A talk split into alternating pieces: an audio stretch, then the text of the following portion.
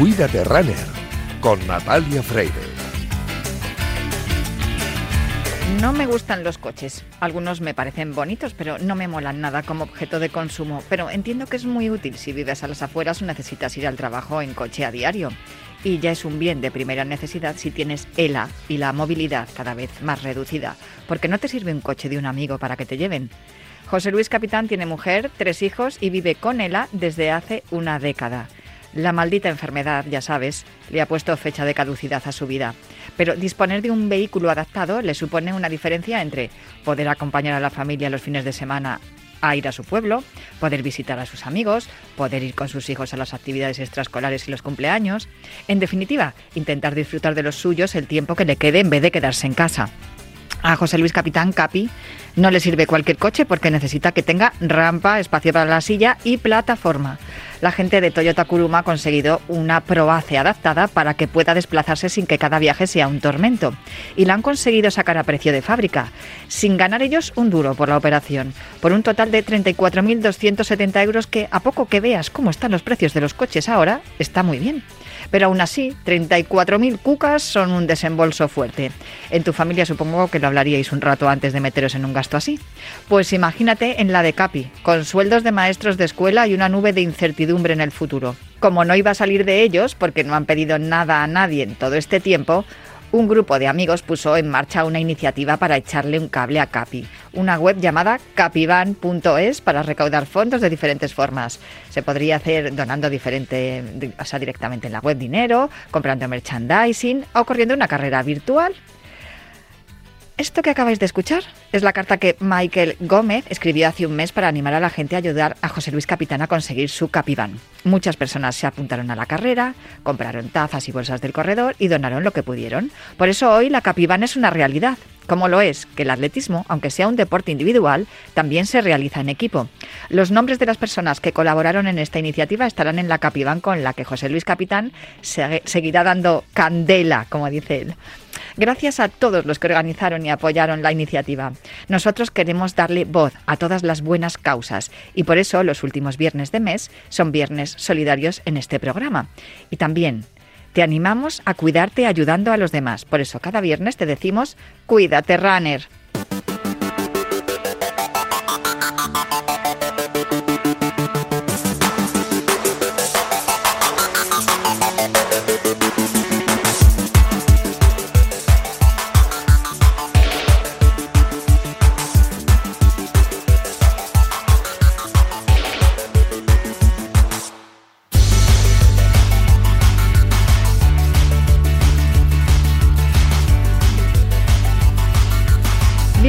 Bienvenidos a Cuídate Runner. Ya sabéis que los viernes cogemos el testigo de Janela Clavo en Cuídate y nos calzamos las zapatillas de correr para que en los próximos minutos recorramos la distancia entre la salud y el deporte más popular, el atletismo. Os recuerdo que nuestro correo electrónico sigue siendo elultimorunner.gmail.com. Hay una cuenta de Twitter también que se llama arroba elultimorunner y también os recuerdo que disponéis de un podcast en todas las plataformas de audio por si queréis volver a escuchar o tomar nota de todo lo que os contemos en los próximos minutos.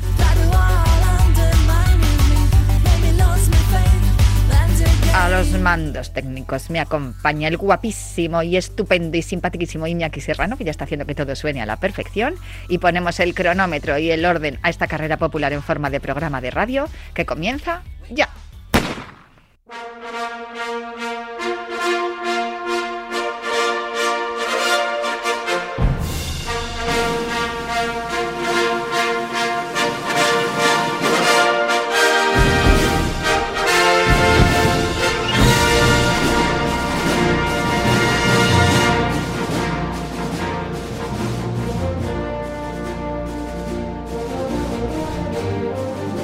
Pues em, me ha mandado la lista de pruebas que tenemos para este fin de semana Juan Carlos Higuero y he dicho, madre mía, que no nos va a dar tiempo a contarlo todo. Juan Carlos Higuero, vaya, hemos empezado fuerte el, fin de semana. Hemos tenido así unos, unos fines de semana un poquito más tranquilitos y tal, y ahora de repente todo este fin de semana muy buenas. ¿Cómo estás? Hola, muy buenas Natalia. Efectivamente, muchísima actividad en nuestro país, en el extranjero, incluso en, Estados Unidos. Eh, la pista cubierta, mm, es muy corta, vaga la redundancia, y en pocas fechas. Sí, no, perdona, es que ahora se llama shortcut. Ahora ya no ya no le decimos pista cubierta, ahora decimos shortcut. Entonces ya no ya no se llama como ya, a mí me va a costar, ¿eh? Voy a seguir diciendo pista cubierta una temporadita. Es como, como cuando pones 2023, un par de semanas después sigues poniendo 2023 y ya estás en 2024. Bueno, no, pero el caso es que sí, que es, es corta, como la pista, que es más corta, la pista cubierta, pero tenemos un montonazo de pruebas y bien es cierto que mm, tiene que ver también con la preparación que nos, para lo que nos espera después, para lo que nos espera en la temporada de verano. Y, y, lo que te digo, que es que estoy viendo el listado, una, dos, tres, cuatro, cinco, bueno, eh, como 15 pruebas. Vamos a ver cuántas nos da tiempo a repasar, Juan Carlos. Sí, sí. Sí, bueno, eh, estaba eh, hoy de madrugada ya, bueno, eh, hay un mitin en Boston donde hay representación española con Mario García Romo, Marta García y Carmela Cardama. Los tres van a correr el 5000 con el objetivo de, ¿por qué no?, batir el récord de España porque tienen suficientemente calidad los tres atletas españoles como para poder batirlo. Y bueno, lo que sí que tenemos claro es que los que están allí en Boston viviendo tienen, tienen eh, pues la, lo que es la... Eh, a ver si me sale la palabra, familiaridad con los circuitos y con las pruebas y también con y también con los atletas que con los que van a competir. No es lo mismo tener que desplazarte, tener que viajar, que, estar allí ya viviendo, entrenando y compitiendo. Totalmente, claro. La gente que vive allí, como Mario García Romo, además lleva ya unos cuantos años, evidentemente eh, le va a costar mucho menos. Atletas europeos que cruzan el charco, pues siempre los viajes te castigan mucho y luego eso se puede ver reflejado en la competición. Natalia, de Boston pasamos a Cataluña, concretamente a Sabadell, meeting de Cataluña en pista cubierta. Se disputa mañana, sábado 27 de enero, a partir de las 5 de la tarde, con una gran participación de atletas españoles e internacionales en busca de acreditarse de cara al Mundial Indoor de Glasgow, que se celebra del 1 al 3 de marzo. Empezando por el salto de longitud, en liza estará Fátima de Ametesi Ebosele, en categoría femenina, en categoría masculina Eusebio Cáceres, Jaime Guerra, en los 400 lisos, Óscar Usillos, Cristian Iguacel, el ucraniano Dalino Danirengo, Además de eh, David García Zurita, eh, que va lanzadísimo. Los 1500 metros femenino, Esther Guerrero, Agueda Márquez, Zoyano Mov, Mireia Arnedio, Daniela García, Marta Serrano. En categoría masculina, Adrián Ben, Mohamed Atagui, Ronaldo Olivo, Javier Mirón. Los 800 metros, Lorena Martín, Lorea Ibarzábal. En masculinos, Mario eh, Mariano García, Pablo Sánchez Valladares y Josué Canales. Y hay que destacar también nombres propios del mitin de Cataluña como Bernard Canet, Monet, Sergio López, ya el en 60 lisos. En las vallas altas, Daniel Cisneros, Kevin Sánchez, eh, Senia Benach. En los 400 lisos femeninos, Santidrián, Herminia Parra, Berta Segura. En Pértiga, Didac Salas, Juan Luis Bravo, Isidro Leiva, El Espí. Y en peso, Belento y Mil y Carlos Tobalina. Vaya plantea, Aleta, esto, eh, eh, Natalia. ¿eh? Esto puede ser perfectamente un campeonato de España anticipado. Sí, bueno, muchos locales también de Cataluña, que claro, tienen que aprovechar lo que decíamos antes de Boston, pues lo decimos también en, Cataluña, que tienen que competir en su, en su lugar de, origen, donde viven, pero claro, hay un, gran plantel de toda España y, bueno, ya estamos viendo, ¿no? Cómo se van, cómo se van poniendo esa puesta a punto. Em, ¿Cuál es el siguiente que tenemos? Porque estás yendo por orden cronológico, ¿no? Sí, por orden cronológico, evidentemente. Eh, nos vamos a Francia, al meeting de Hur, eh, Bauderreuil, en Francia, con presencia española. En Liza estarán Marta Pérez, que correrá en los 3.000 metros lisos, Asier Martínez en los 60 vallas y Mohamed Katir, el atleta español que está agitando el atletismo en nuestro país Correrá una milla con el objetivo de atacar el récord de Europa de pista cubierta o pista corta, esos 3.48.87 que marca el británico George Kers, ese es el objetivo de Mo mm, Vamos a ver lo que puede hacer. Realmente Mohamed Katir es su primera prueba en pista. Viene de ganar la nocturna de San Antón de Jaén el 15 de enero. Pero estando Katir en liza es capaz de cualquier cosa. ¿Cuál es la siguiente prueba que tenemos? En la siguiente, eh, pruebas combinadas, también en Francia, en Aubiere, donde vamos a tener triple representación española con María Vicente Carmen Ramos y Jorge Ureña. Van a participar en estas pruebas combinadas y tendrán una buena oportunidad para conseguir un buen puesto de cara al ranking de la World Athletics y, ¿por qué no?, estar en ese campeonato del mundo eh, de Glasgow, del 1 al 3 de marzo. En esta prueba, tan solo, Natalia, tan solo van 12 atletas femenino y 12 masculino a campeonato del mundo. Carísimo el estar en el campeonato del mundo de pista abierta. Desde luego. Eh, de todos modos, estoy viendo que tenemos atletas en un montón de partes del mundo, en España, fuera, compitiendo. Eh, claro, está claro que el atletismo tiene un montón de pruebas, pero nosotros no vamos nada mal, ¿eh? Con la cantidad de atletas que vamos aportando a todas esas pruebas, más allá de los que son siempre cabeza de cartel, como comentabas antes, con Mocatir. Em, hay más cosas, hay bastantes más cosas. Hay más cosas. Bueno, pues Natalia, fíjate, eh, nos vamos ahora al Campeonato de España de campo a través. Ahí, ahí, aquí vamos a tener que detenernos un poquito. Sí, aquí hay eh, que analizar mucho, muchas cosas, eh, efectivamente.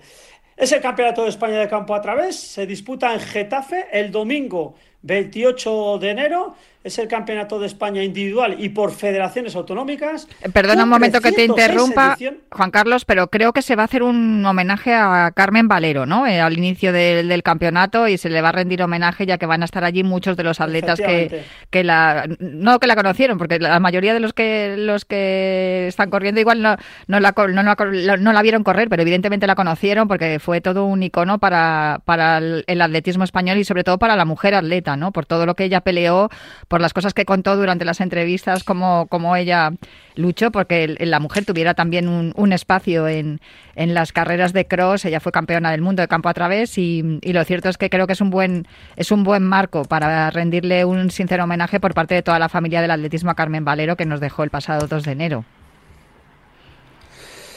Así es, Natalia. Concretamente a las 2 y 10 de la tarde va a ser ese homenaje, cinco minutos antes de que comience la carrera absoluta femenina, como cierre del campeonato, más que merecido, evidentemente, este homenaje a Carmen Valero por todo lo que acabas de relatar, Natalia, y buen detalle una vez más de la Real Federación Española de Atletismo. Y me sumo a, a ese homenaje, nos sumamos desde aquí, desde Radio Marca. Decir, Natalia, que este campeonato de España de cross individual y por federaciones, cumple 106 ediciones. Eh, es el campeonato oficial en nuestro país más antiguo de todos los que se disputan. Es la segunda vez que se disputa en Getafe, en el Cerro de Los Ángeles. Se prevé un cross duro con continuas subidas, bajadas, eh, lo que viene siendo un rompepiernas. Un circuito muy, muy duro, muy difícil, sí. Sí, sí, es súper difícil. Hoy en rueda de prensa, tanto Fernando Carro como Irene Sánchez Escribano lo comentaban en sus redes sociales, que han estado testeando el mismo y em, pues va a ser muy duro, muy duro. Hay, hay 1.045 atletas inscritos procedentes de 18 federaciones em, autonómicas. Eh, destaca la participación en categoría femenina de Irene Sánchez Escribano, que busca su tercer entorchado. Se lo pondrá muy difícil a atletas como Magida Mayuf, Carolina Robles, Cristina Ruiz, Laura Luengo, Isabel Barreiro, Cristina Espejo o Ángela Viciosa. Y en el plano masculino, Adel Mechal junto a Terrien de Cunguenayo y a Desamat Oukelfen son los grandes favoritos. Pero ojo, que hay atletas en liza de mucha calidad y pueden dar un susto como Nasí Jesús, Santiago Gatrofe, Fernando Carro, Sergio Paniagua, entre otros. Vaya campeonato de España, Natalia, que nos espera este domingo. Artillería pesada, sin duda. ¿Qué más tenemos? no sé si tienes que contarme algo más. No, decirte, Natalia, que se juegan en este campeonato de España, se juegan las plazas de cara al campeonato del mundo que se celebra el 30 de marzo en Belgrado, campeonato del mundo de campo a través, estoy hablando, en, las, en todas las categorías. O sea, em, mucha expectación y mucho que analizar en ese campeonato de España de campo a través que se disputa el domingo 28 de enero en el Cerro de los Ángeles. ¿Te atreves a hacer una porra? Mm, sí. Yo creo que, bueno, en categoría femenina, las favoritas son Irene Sánchez Escribano. Hmm. Yo creo que le va muy bien a Irene Sánchez Escribano este circuito, porque Irene Sánchez Escribano tiene un tren inferior muy fuerte, hay continuas subidas, bajadas, eh, giros bruscos, y eso le viene muy bien. Mm, no descartaría tampoco a Carolina Robles ni tampoco a, a Magida Mayuf. Y en cuanto a categoría masculina, el Mechal, que busca su quinto título, para mí es el favorito, porque Mechal ya sabéis que en el mano a mano es muy especialista. Eh, Terrien de Kungenayo tiene mejor marca en distancia largas que, que Mechal, pero en campeonatos yo, yo, apostaría más por Mechal. Y ojo también eh, con Ukelfen, ¿eh? Ukelfen, que si no le pasa factura todas las pruebas que está haciendo, eh, también entra en las quinielas, esos tres. Quizás Mechal, entre Kungene y Ukelfen. Yo creo que, que, ese podría ser el podio. Ukelfen, que viene de, de batir el récord de 10K en sí. asfalto. Bueno, estaremos muy pendientes de todo lo que ocurra este fin de semana allí en Getafe y sí, yo estoy de acuerdo en lo que me dices de Irene Sánchez Escribano es una, es una atleta muy poderosa en este tipo de circuitos técnicos difíciles, duros, eh, se, se, se, encuentra bien, a ella parece que le gustan los retos duros y Adel Mechal es otro, otro que compite en las peores condiciones es cuando mejor brilla. Eh, ah. ¿Alguna otra cosa más que me quieres sí. apuntar del Campeonato de España? No, del Campeonato de España creo que está todo dicho, que el seleccionador va a estar muy atento, repito, de cara a las plazas que puedan salir. Hmm. Sí, y que bueno, y que Getafe una vez más, pues que organiza este campeonato. Es la segunda vez en la historia que organiza el Campeonato de España de campo a través. Eh, hemos hablado del 10K que tiene Eukelfen el, el récord. ¿Hay, ¿Hay alguna prueba también de ese tipo este fin de semana? Efectivamente, Natalia. Concretamente, en Ibiza. Es la cuarta edición de los 10K Playa de Embosa. Eh, lo organiza el Club Atletismo Ibiza. Eh, tiene la etiqueta Road Race Level de la World Athletics. Una prueba que no para de crecer. Con tan solo cuatro años de vida, está situada entre las mejores de nuestro país. De hecho, en la pasada edición, 2023, en categoría masculina, seis atletas bajaron de 28 minutos. Eso es una barbaridad. Y en categoría femenina, la ganadora hizo 30-48. Eh, hay que decir que hay que destacar. Su recorrido es totalmente plano, con muy pocas curvas, se corre muy cerca de la costa, es un circuito bastante atractivo y la participación de este año es de un altísimo nivel. Es un nivel, Natalia, espectacular, con atletas como Zacayo, eh, va a estar también en, categoría masculina eh, David Palacio, bueno, pues también buscando un poquito ser el mejor español. Y en cuanto a la categoría femenina, pues también destaca la presencia de Marian Chevet, Likina Mebaf, Meraf Bata, Melody Julien y la española Marta Galimani además de fondistas de China, Japón y Uganda. Bueno, eh, un contraste cultural vamos a ver allí también espectacular, Natalia. Muchos de que estén preparando también y que utilicen esta carrera 10K Playa de Embosa para ir preparando la maratón que nos espera también el próximo mes, la, el Campeonato de España eh, de, de Maratón en Sevilla. Eh, estás hablándome de Ibiza y claro, no, no puedo dejar de pensar en que tenemos aquí al ladito de la redacción está, está la Feria de Madrid, está Fitur y, y cómo Ibiza está consiguiendo poco a poco que se hable más de, la isla por esa parte deportiva que por la parte por la parte fiestera y, y, eso tiene mucho que ver ¿no? con el atletismo. Ya lo creo, Natalia. De hecho, ayer en Fitur se presentó la carrera cursa a la Patrimoni con algunas novedades. En esa presentación estaba Raúl Chapado, atletas como Yago Rojo y personalidades del mundo del atletismo.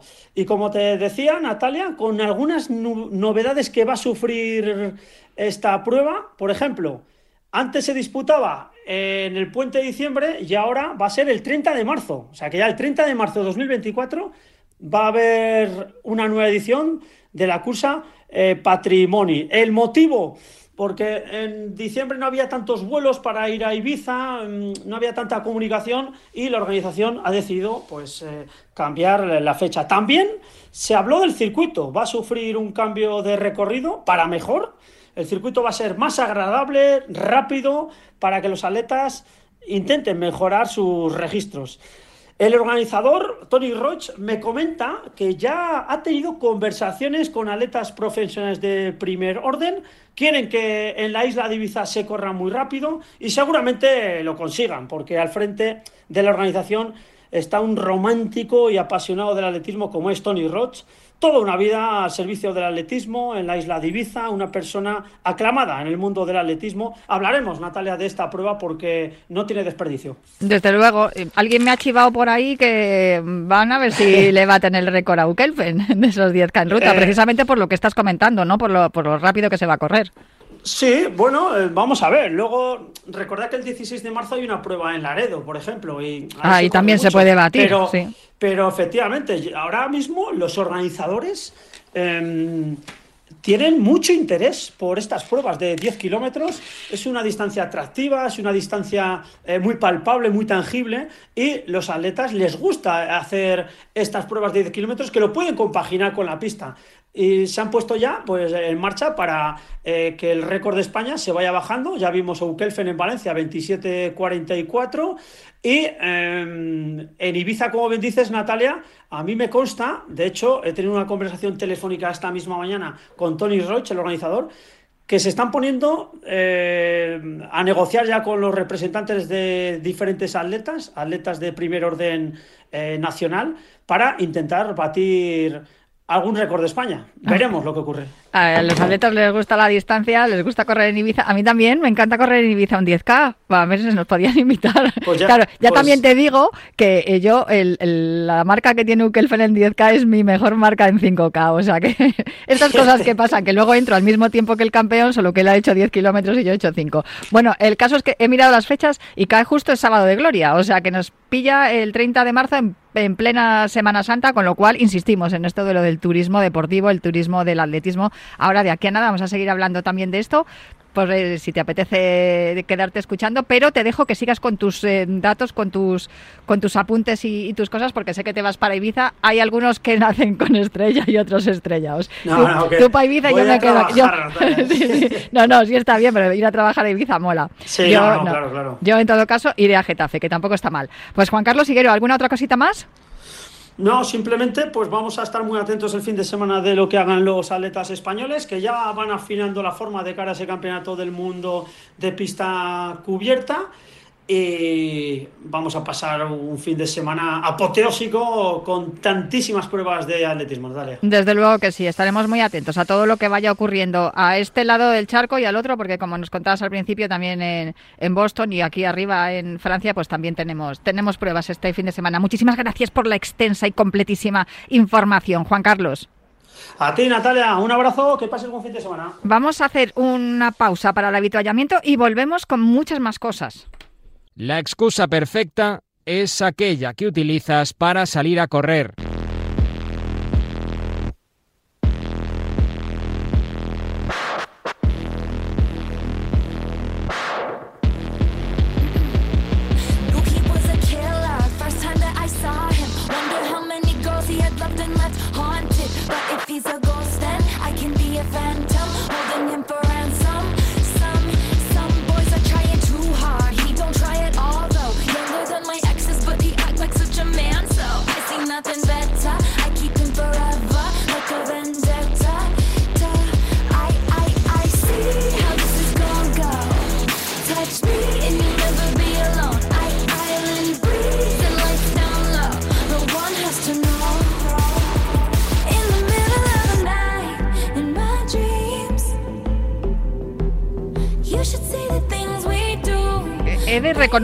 Y esto es un mensaje para Laura Luengo, que mm, eh, después de aquel programa especial que hicimos previo a la San Silvestre, eh, la música de Taylor Swift se ha quedado en la carpeta de Cuídate Runner ya para siempre. O sea que después de descubrir que Taylor Swift se entrena para sus eh, conciertos corriendo, y que se prepara como los atletas para, para, aguantar todo lo que significa esa tralla que es ir de concierto en concierto en la Eras Tour, pues mira, me cae muchísimo mejor. Ya me gustaba antes Taylor Swift, ahora ya la, la amamos.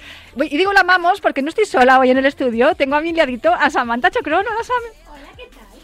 Ay, qué bien tenerte por aquí. Que te tengo, te tengo eh, una vez al mes te tengo en femenino singular. Exacto. Que Qué maravilla. A ver, que me dice Iñaki que no está bien el micro. Acércatelo, apriétalo. A ver, a ver, que no se nos escuche bien a Sam. Hola, hola. ¿No? cámbiate al otro lado. Bueno, la tengo cada mes, el, el segundo eh, programa de Mes en Femenino Singular. El último fue una maravilla que me trajo a tres mujeres maravillosas de verdad que empezaron a correr. Te copamos el estudio. Ahora sí, ¿no? Sí, no, me lo haces adrede. Soy argentina, quiero hablar y me apaga el micrófono. Vamos, muy inteligente de tu parte, pero no lo has logrado. Hacer callar a una que estoy mujer y argentina. Sí, estamos muy estoy lejos. Muy lejos. Ahora no te puedo grabar, ¿ves? Bueno, no pasa nada. Lo importante es que se te escuche, que nos está escuchando mucha gente. Yo te invitaba a venir porque ayer estuviste en la presentación, estuviste en Fitur. Estamos hablando de Fitur todo el rato. Pero Bueno, claro, es lo que hay, la que actualidad. no, no, pero también España es que es, un, es, es una de, de- de las potencias, ¿no? Eh, 84 millones de turistas creo que recibimos el año pasado. Y, y mira, a- mola tanto que algunos hasta se quedan. Se quedan a descubrir, sí es cierto. Yo porque- me quedé, pero hace 14 años ya no, que no, pues, no lo decía, Fitur, no, lo de- bueno. no lo decía por ti, lo decía por otras personas que conozco que me decían, yo me quiero venir a, a jubilar a España, Normal. quiero de- venirme a vivir a España porque esto es un país maravilloso. Muchas veces nos olvidamos de todo lo que tenemos, tenemos playa, montaña, pero bueno, eso Pasa siempre que cuando vas afuera, mirás lo que hay, volvés a tu sitio y dices, oye, que aquí estamos muy bien también. ¿eh?". Aquí estamos re bien, hay que decir. No, no, de verdad. Y, y hay muchísimas cosas que mejorar, evidentemente, pero el otro día eh, me lo decía mi hijo, que él creía que España era el mejor país del mundo. Tiene Y, razón. Sí, porque para empezar, porque estás tú, cariño mío. Así que eso es. Y ya eso ya es bonito. El caso es que, fíjate, y te, y te digo todo esto porque mm, hemos hablado de lo de Ibiza, lo Sí. bonito que es, sí, pues fíjate, se está, se está disputando allí la carrera, te vas en Semana Santa a pasar las vacaciones con la familia y de paso te que coges buen sí, sí, tiempo. buen tiempo y un 10K. Bueno, pues esto ocurre en más lugares de España. Tú estuviste ayer en Fitur en la presentación de la guía Cataluña Aventura en Familia. Por eso ya Así sí, sí. es, así Está es. todo hilado aquí. Y justamente ahora vamos a entrar en detalle con las protagonistas, pero destacaban eso, ¿no? Que no hace falta irse tan lejos de, del lugar donde vivimos para descubrir sitios maravillosos donde hacer deporte, que es lo que nos gusta, y si lo hacemos en familia, aún mejor. Desde luego, se presentó esta guía catalana, o sea, guía Cataluña Aventura en Familia, que es una guía con propuestas de turismo activo y naturaleza elaborada por la revista Oxígeno, que esta revista Oxígeno la dirige Elena Moro. Hola Elena, ¿cómo estás? Hola, hola Natalia, hola Samantha, muchas gracias por, por invitarnos y hacernos un huequito para hablar de esta, de esta guía que hemos cocinado con tanto cariño. Bueno, y Hola, es, Elena. y es que eh, Cataluña, estamos hablando, es como un pequeño trozo del, que contiene también lo que es todo España. Tiene mar, tiene montaña, tiene senderos, tiene... Gastronomía. Es gastronomía, tiene monumentos, tantas cosas por hacer en Cataluña que muchas veces nos olvidamos, ¿no? Nos quedamos en, el- en, en otros temas que no tienen nada que ver con el deporte y nos olvidamos de la, de la hermosura que supone el tener un- una, una comunidad autónoma como Cataluña aquí al lado.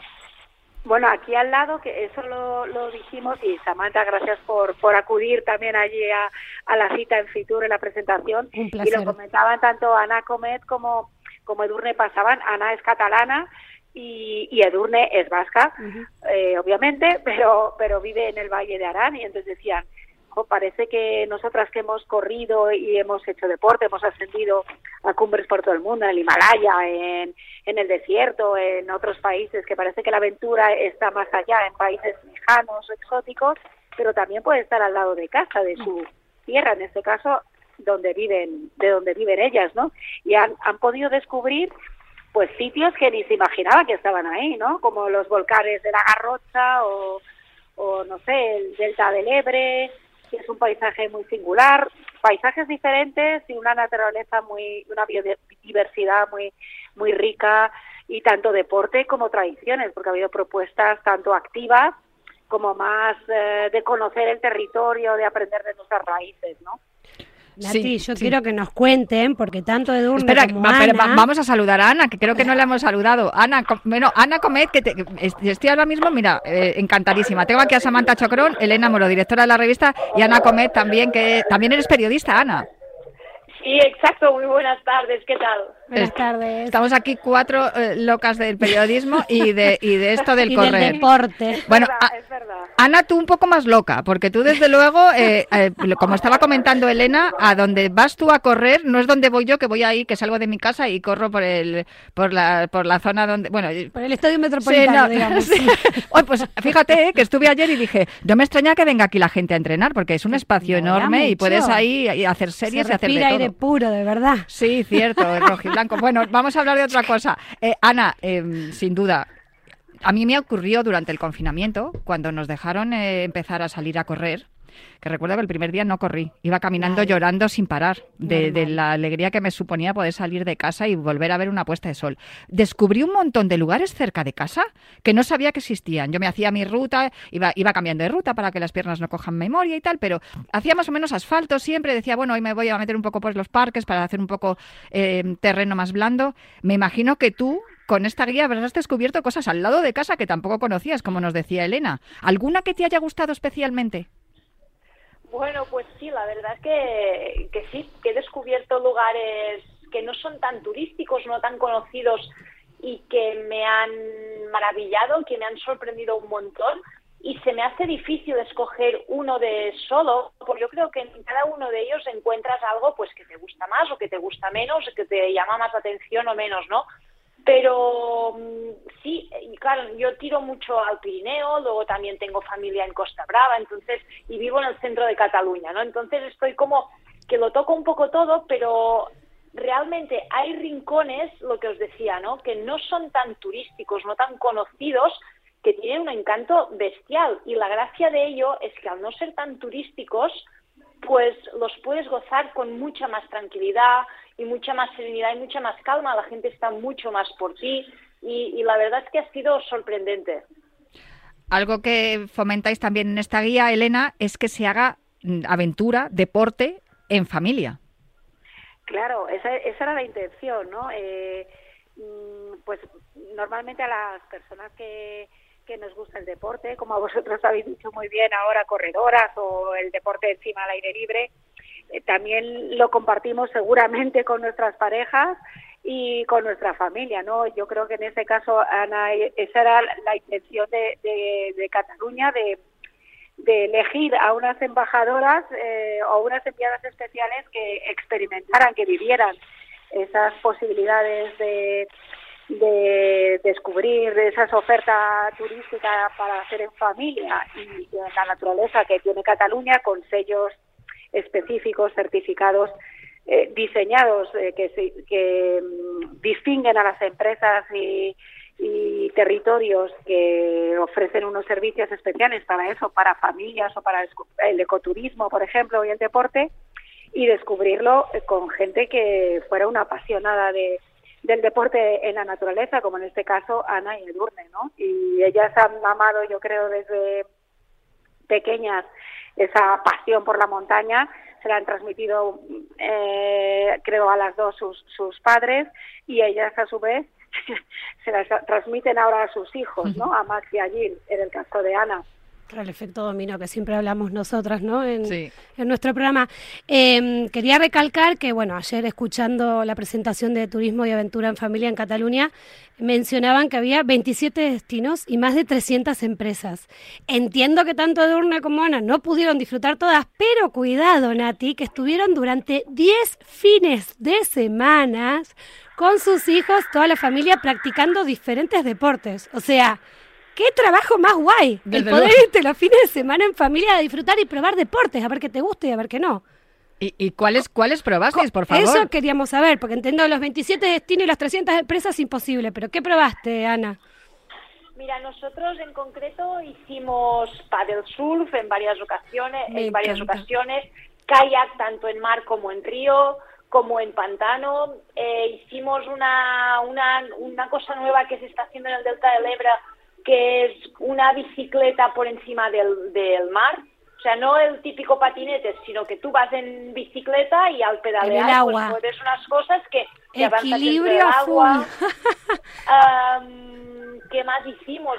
también, como comentabais, hicimos también muchas actividades relacionadas pues con la naturaleza, con el vino, con la agricultura, luego lo veíamos plasmado en nuestras mesas o en nuestras copas, eh, y esto puede parecer que solo es interesante pues para los adultos y hay que decir que mi hijo Jim, que recién ha hecho cinco años, empezó el proyecto con cuatro y lo ha terminado con cinco, lo vivió con, con, mucha, con mucho interés y aprendió un montón de cosas y de vez en cuando me suelta cosas que digo, pero tú, ¿esto de dónde lo sacas? Y luego vuelvo atrás y digo, ah, sí, esto fue en tal salida y se le ha quedado, ¿no?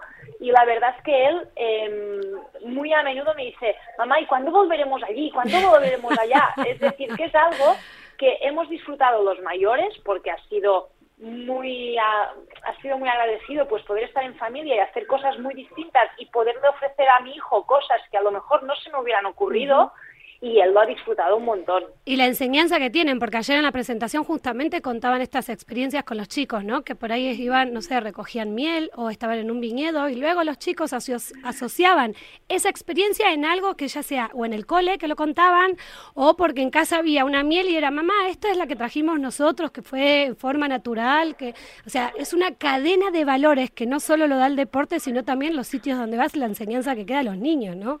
Que son esponjas, que chupan todo y gracias gracias mm. Dios, lo bueno.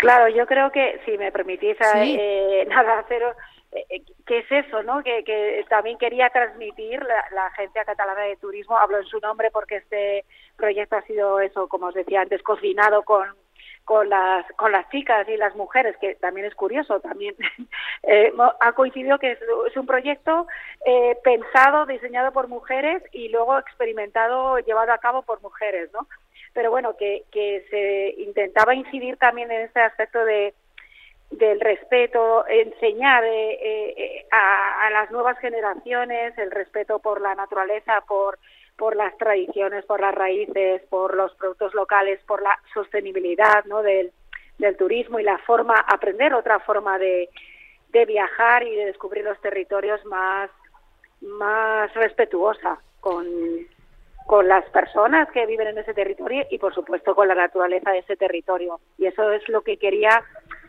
era una de las claves que querían transmitir desde la agencia catalana.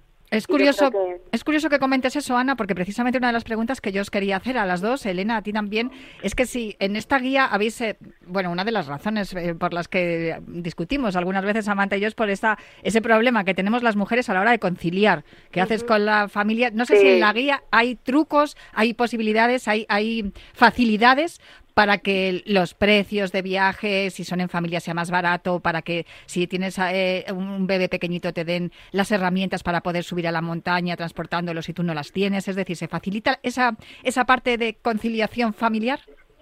Sí, bueno, no, sé exactamente, eh, a lo mejor aportar el material, la mochila para llevar al niño, no lo sé, pero desde luego las que tienen el, el sello certificado de turismo familiar ofrecen servicios específicos para eso, para familias, tanto para hay alojamientos, no sé, recuerdo la Ballena Alegre, no ha estado no ha estado Ana ahí, estuve Durne, pero que es un camping donde aparte de proponer todo tipo de talleres, cursos, actividades para niños y para que los padres también se relajen un poco, también ofrecen actividades para hacer en, conjunto, en familia, que no consiste en llegar a un hotel que tú dejes ahí a los niños aparcados, digamos, ¿no?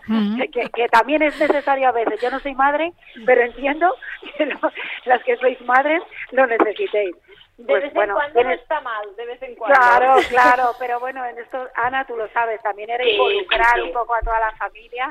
Sí. Y yo creo que esa oferta, tanto para los que, si lo quieres dejar aparcado, suena muy mal eso de aparcado. Sí, un poquito, eh, ¿no? Eh, ¿no? A ver, no digo aparcado, pero... No, no, Lo, hemos entendido, o sea, sí, perfectamente. Yo creo que nuestros oyentes, y especialmente nuestras oyentes, creo que también lo están entendiendo. Deben coincidir todas las malas madres. Sí, las malas madres que Ana se quiere ir a entrenar, ¿no? Porque como ha sido el caso, muchas de las experiencias, Ana tenía, yo que me encargaba de la producción junto con, con las chicas de la Agencia Catalana de Turismo, de, de hacer el briefing de las experiencias del fin de semana, pues ella me decía, oye, ponme tal, porque yo me voy a las pues si no me voy a las seis de la mañana y voy a correr antes y luego vamos a hacer para el sur y, y, bueno pues que haya que vayas a un alojamiento eso se llama que tenga la posibilidad de de conciliar, de conciliar, exacto. De que faciliten la conciliación, que las madres... Que horas se mm. pueda quedar con el niño y tú irte a entrenar o, bueno, pues hacer lo que quieras, pues existe, ¿no? Por eso son alojamientos específicos. Y lo que habéis dicho también de la guía, quiero destacar que no solo esas 10 experiencias están contadas eh, en profundidad, digamos, eh, pero luego hay otras, eh, otro botón de estos de la guía eh, interactivo que nos lleva a todas las, el catálogo de propuestas de ecoturismo y de alojamientos familiares que tiene que tiene Cataluña, que son un montón, como tú has dicho, Samantha, eh, más de 300 empresas, yo creo que son, ¿eh? sí, por lo menos por lo, por lo que habéis informado ayer y en la nota de prensa decía eso, más de 300 empresas que se unen a este proyecto que me parece maravilloso. Sí, sí, sí. Elena, ¿dónde podemos encontrar la guía? ¿Dónde podemos encontrarla para...? Pues mira, eso es navegar, no hay que descargarse nada, es, es como una web, o sea, es navegar, por eso es una guía interactiva, eh, turismoaventuracatalunya.com eh, bueno, desde nuestra mm, revista Oxígeno hemos puesto ahí el link, pero la gente puede navegar y ver los vídeos de las experiencias, encontrar información de qué hacer, dónde alojarse, eh, dónde comer y, bueno, eh, pues eso, simplemente en el navegador poner eso, eh, www.turismoaventura.cataluna.com la ñ ya sabéis que es un problema mm. para los buscadores y decirlo así eh, a lo mejor suena también mal, pero pero pero es así para, para los buscadores la ñ ya sabéis española da, da problemas en los teclados. Vosotros, Elena, en Oxígeno también habéis hecho algunos reportajes con Ana, ¿no? De, de, estos lugares. Sí, sí, sí, también los, hemos los hemos publicado en artículos en, en la revista, también se pueden encontrar ahí y en nuestra web eh, www.revistaoxígeno.es también hay una sección donde hemos eh, ido contando eh, cada fin de semana que han pasado tanto Ana como, como Edurne, contando todas las experiencias, luego, luego las hemos juntado, digamos, en esta, en esta guía interactiva, pero se han ido contando según se realizaban. Y también Ana en sus redes sociales ha ido contando sus experiencias.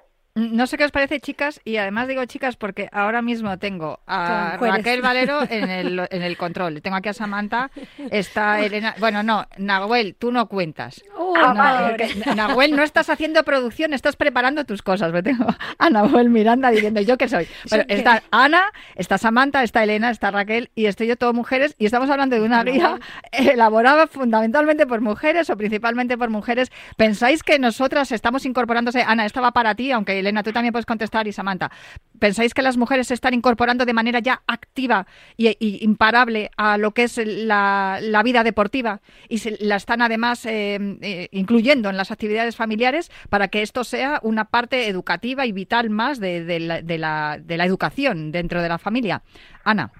Yo absolutamente creo que sí, mi respuesta es absolutamente afirmativa y además yo creo que la visión femenina que le damos a lo mejor más las mujeres a esto, y te has referido a ello, para mí el, deporte o el enfoque que yo le doy al, deporte para mi familia es absolutamente eh, educativo y formativo en valores, en, en, todo lo que nos rodea. Yo, por ejemplo, viajo mucho por, por deporte, pero para mí es un aprendizaje para mi hijo que él entienda que mamá se va, y se queda con su padre haciendo lo mismo que si se quedara con su madre. Y esto ya sé que es diferente a lo que estamos hablando, ¿no? Pero al final la mujer yo creo que está entrando en el deporte en todos, en todos sus aspectos y em, le damos este pequeño enfoque, enfoque distinto, porque al final mujeres y hombres somos diferentes, pero sí, absolutamente, estamos entrando en este mundo para quedarnos. Elena, así no, perdona. No, no, por favor, Elena primero. No, no, no. Bueno, eh, perdona, Samantha. No, lo que has dicho, Ana, eh, lo comparto totalmente, aunque yo no soy madre, soy tía también de, dos niñas de 18 años. no sirve, ¿no? Dais por, por válido el, total. el tema, pero yo yo también veo que somos impulsoras, ¿no? Eh, ahora que y tener otros referentes, otra visibilidad, ¿no? Porque antes siempre ibas a, yo qué sé, a los partidos de baloncesto, yo que jugaba al baloncesto con papá, ¿no? Con, con los padres, parece que eran los que nos eh, introducían más en, en, la o en la montaña o en el deporte, a lo mejor en mi caso porque mi padre hacía montaña y bueno, luego llevó a mi madre, pero no sé, hemos tenido quizás la figura masculina o de los padres porque antes no había tantas mujeres eh, que hacían deporte o Ahí va yo.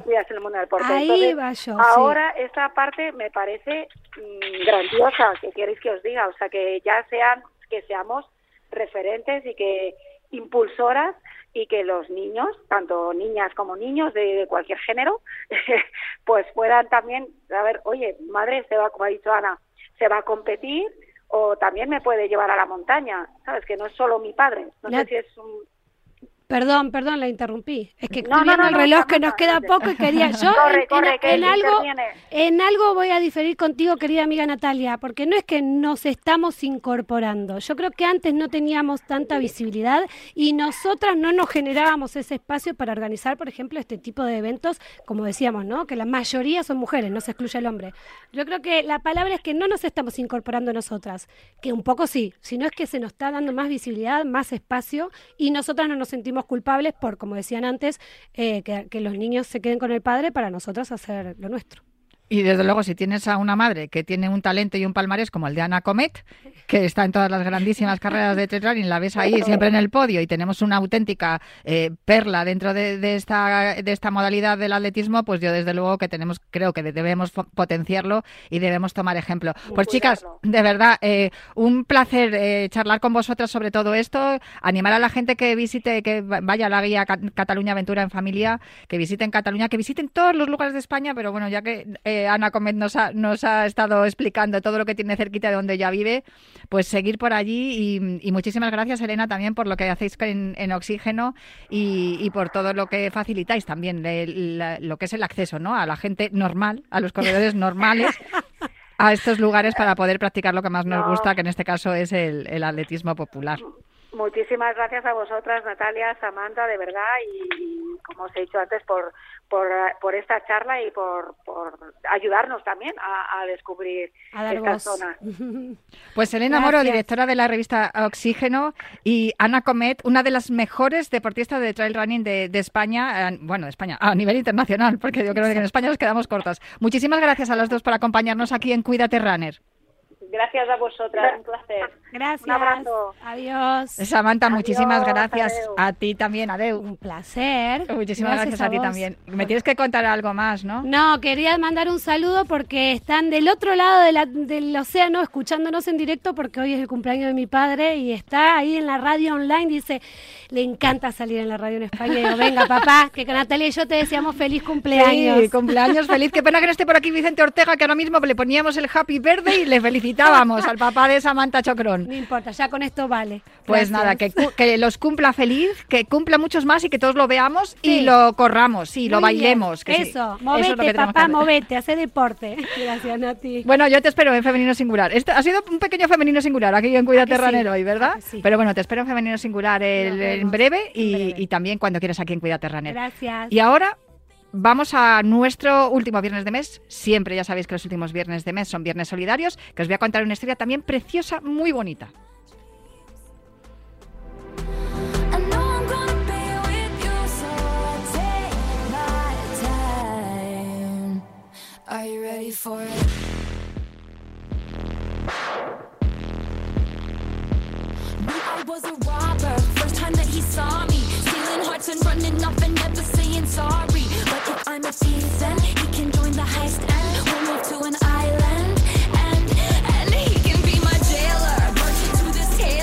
Querido futuro, prepárate porque vas a conocer la mejor versión de nosotros.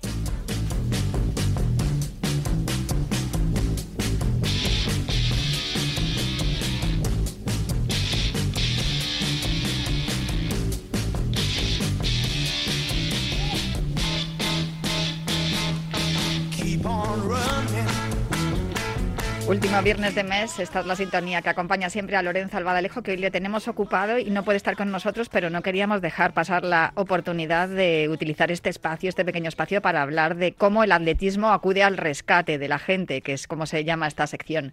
Más de 8.000 kilómetros separan España de la localidad india de Anantapur, pero ambos países están conectados gracias al deporte. Un total de 440 asistentes han participado esta semana en la novena Anantapur Ultramaratón en sus tres modalidades de carrera, 10K, 5K y el Anantapur Relay Ultramaratón. Estas tres modalidades forman parte de esta iniciativa, desde corredores aficionados hasta atletas de reconocida trayectoria. Esta prueba es solidaria y ha contado este año con la mayor participación femenina de todas las ediciones celebradas. La 10K y la 5K se disputaron el domingo 21 y la ultramaratón Anantapur tuvo lugar entre el martes 23 y el miércoles 24. Esa carrera consiste en 170 kilómetros por relevos durante toda la noche a través de 49 aldeas de la India rural. Desde hace más de 50 años, la Fundación Vicente Ferrer actúa en esta zona apoyando a las comunidades y grupos más vulnerables. Y es desde hace nueve cuando se realiza cada año la Nantapur Ultramaratón, que es una iniciativa creada por Juan Manuel Viera. Hemos hablado con él aquí en este programa. Es un ultrarunner canario y voluntario de la organización Fundación Vicente Ferrer, que en 2015 decidió iniciar un reto deportivo y solidario para mejorar la vida de las familias del sur de la India. La Ultramaratón Anantapur es una carrera que logra unir a pueblos y personas por una meta común. Lo que pretende es acabar con las desigualdades y construir un mundo más justo. Y es que estos corredores se han comprometido con la Fundación Vicente Ferrer a conseguir este año los fondos necesarios para un proyecto muy importante para los habitantes de 30 aldeas de la región de Kurnul. La reforma y la mejora de la Government Junior College Vanaganapali, que fomentará que los chicos y chicas de la zona no abandonen sus estudios. Es una carrera cuyo dorsal adquiere el mayor de los significados, un dorsal que literalmente cambia vidas. Eso es lo que dice Juan Manuel Viera. Y esto es lo que nos dijeron algunos de los corredores que estuvieron en la India en esta última edición. Eh, somos Marta y Ángel, somos de León tenemos 54 y 55 años y ambos, como hemos hecho muchas veces, vamos a correr la ultramaratón. Hemos venido con un grupo de León sobre 24 personas y nosotros es la sexta ultramaratón que vamos a hacer. Hemos venido todas las ediciones y cada año se vive con la misma ilusión. Esto ya no solo es una carrera, aquí corres con el corazón, o sea, la ultramaratón corres con el corazón. Sí, hay una frase que se dice mucho que es la carrera de sus vidas y realmente es más bien la carrera de nuestras vidas, aparte de la de sus vidas. Ha cambiado muchísimo. Yo me acuerdo del primer año que teníamos que correr las chicas que veníamos pues con mallas casi largas, camiseta por aquí, no corrían ese año, yo creo que corrió una o dos niñas, no recuerdo bien, pero muy pocas niñas. Y, el segundo año ya, ya podías que en pantalón corto, ya se incorporaron más niñas y sobre todo la solidaridad que ves entre ellos, entre los chicos y las chicas indios, eh, cómo ellas se van apoyando, cómo se ayudan. Eh, eh, ves esos cambios que de verdad dices, esto es lo que está llegando y esto es lo que va a mover los cambios. Hola, me llamo Silvia Pardo, vengo de Premia de Mar y hemos venido ocho mujeres en representación de nuestro club deportivo de, que se llama Catrinas, somos 200 mujeres de los pueblos de colindantes entre Premia de Mar, Masnou y Premia de Dal. Eh, es la primera vez que participo en, en esta ultramaratón y solo decir que es una experiencia única, única porque ves el nivel de generosidad, la entrega de la, de la gente, está durante toda la carrera animándote, montan unos, unas fiestas. Cuando, cuando llegas, se pasa el tiempo volando, es espectacular lo que, lo que, lo que haces. Y, y, la vivencia es que, es que es inexplicable, se tiene que, se tiene que vivir.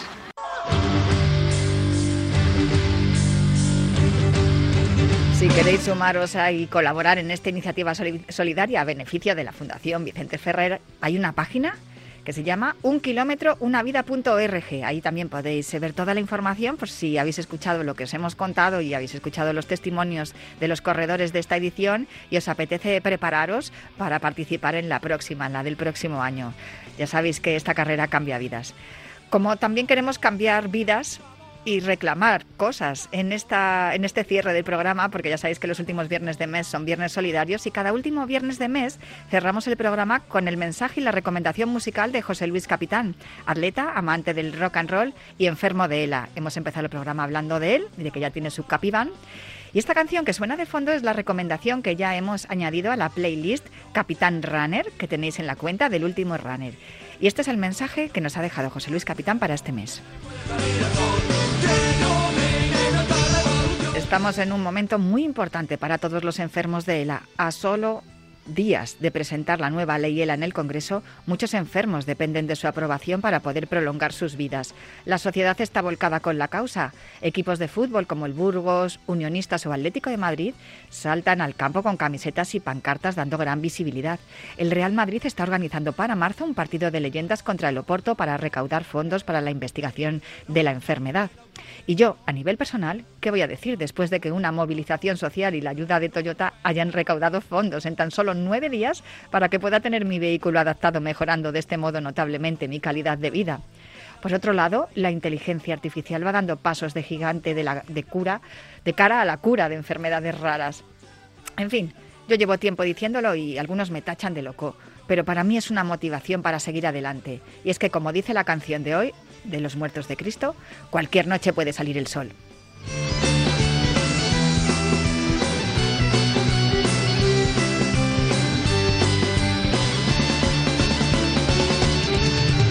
Con esa esperanza, con la solidaridad de todos y con el apoyo que recibe cada día de su familia, de sus amigos, de todos los, eh, la familia del atletismo y todos los que le conocemos, eh, nos despedimos, pero prometemos volver el próximo viernes aquí en Cuídate Runner.